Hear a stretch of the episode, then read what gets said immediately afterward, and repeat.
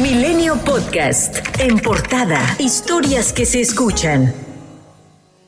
Al haber sido una muerte violenta, el caso de Devani Susana Escobar Basaldúa será investigado como feminicidio y será tomado por la Fiscalía Especializada en Feminicidios y Delitos contra las Mujeres.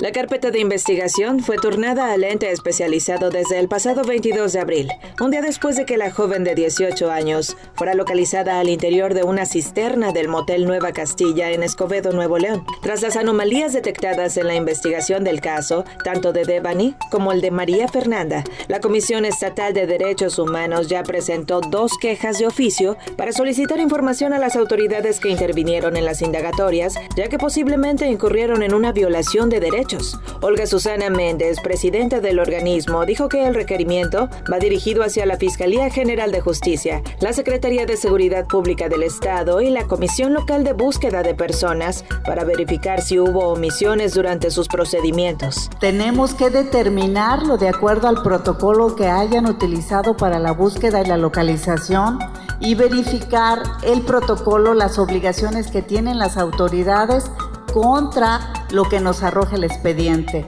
Es qué establece el protocolo, cómo lo debió de hacer y cómo lo hicieron. Una vez determinado esto, podemos señalar si existe o no alguna omisión por parte de las autoridades. El presidente de la Junta de Coordinación Política, Ricardo Monreal, exigió justicia para Devani y afirmó que la impunidad genera desaliento y frustración y que además el Estado debe de garantizar la seguridad a la sociedad, así como castigar a los delincuentes. En tanto, las movilizaciones de colectivas continuaron este fin de semana. En Yucatán, unas 200 mujeres en Mérida protestaron al pie del asta bandera en la Plaza Grande. En Hidalgo, las activistas y feministas llegaron a Plaza Juárez, donde cruces rosas que representaron los feminicidios en el estado eran pisadas por los asistentes. En Guanajuato, la red feminista de León convocó a la marcha, vestidas de negro, con pancartas y velas en mano. Expresaron su inconformidad por la falta de apoyo por parte de las autoridades. En la Ciudad de México, las manifestantes iniciaron su marcha en el Monumento a la Revolución, mostrando pancartas y gritando consignas. Colima convocó a una marcha el próximo miércoles, ya que según datos del Registro Nacional de las Personas desaparecidas y no localizadas, en aquella entidad hay un registro de 413 mujeres desaparecidas. En Chiapas, a una semana del asesinato de Kimberly Anaya Cebes Franco, familiares y amigos de la joven de 18 años exigieron justicia y piden que se esclarezca el motivo de su muerte, pues habría recibido tres balazos, uno en el cráneo, uno en la pelvis y otro en el abdomen. En Veracruz, con la exigencia de justicia y ayuda para los gastos funerarios, fue velada y sepultada Edith Vianey Ramírez de Dios de 22 años, que fue asesinada por su pareja, 44 años mayor que ella. Gregorio N. golpeó, amenazó y humilló a Edith Vianney durante años, desde que ella se fue a vivir con él a la edad de 13.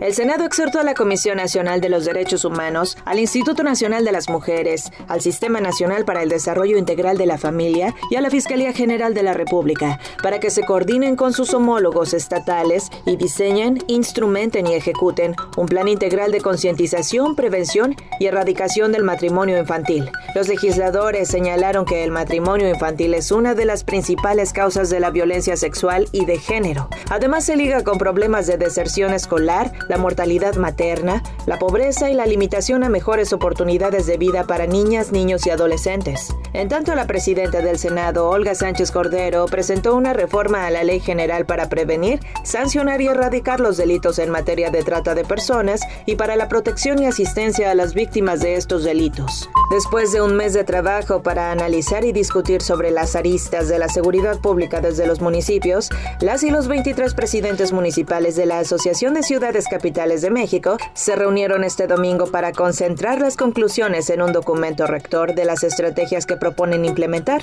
Se reunieron en Querétaro y trataron temas relacionados con prevención del delito, estrategias de diseño con participación de la ciudadanía, profesionalización de los elementos policiales y fortalecimiento de las instituciones policiales.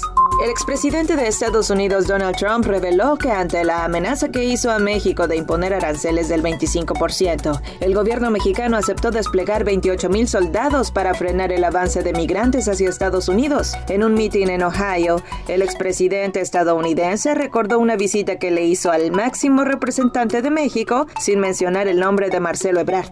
El primer debate entre los candidatos a la gubernatura de Oaxaca no se llevó a cabo este domingo como estaba programado, debido a que solo se presentaron dos de los siete aspirantes, Alejandra García Morland, de Movimiento Ciudadano, y Berzaín López, de Nueva Alianza.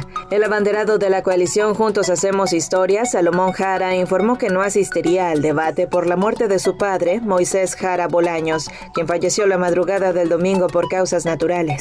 México sumó en 24 horas 12 nuevas muertes por COVID-19 y 271 casos de la enfermedad, de acuerdo con el reporte de la Secretaría de Salud. El Senado solicitó a la Secretaría de Marina un informe detallado sobre las acciones que realiza esta dependencia para disminuir el robo en alta mar en las plataformas petroleras ubicadas en Campeche. Señalaron que el capitán del buque, artefacto naval o embarcación omite presentar la denuncia correspondiente ante las autoridades. Los legisladores advirtieron que los asaltos a plataformas petroleras han aumentado durante los últimos años. La presidencia de la República informó que la reunión del presidente Andrés Manuel López Obrador con integrantes del colectivo Selva del Tren fue cancelada. A través de un comunicado detalló que esta decisión se tomó luego de que algunos de los famosos involucrados dieron a conocer públicamente que no asistirían. Sin embargo, el ambientalista Arturo Islas aseguró que el único que canceló su asistencia fue Eugenio Derbez. A través de su cuenta de Twitter, mencionó que estaban listos para participar 10 integrantes del colectivo que aparecieron en el video en el que se pronunciaban contra el tramo 5 del proyecto, así como representantes de comunidades indígenas de la península. Islas reprochó que se esté evadiendo y manipulando la información. La Secretaría de Relaciones Exteriores informó al Senado que el presidente Andrés Manuel López Obrador se ausentará del país los primeros días de mayo para realizar una gira de trabajo por Guatemala, El Salvador, Honduras, Belice y Cuba con el objetivo de impulsar los temas prioritarios de la agenda binacional. Milenio Podcast.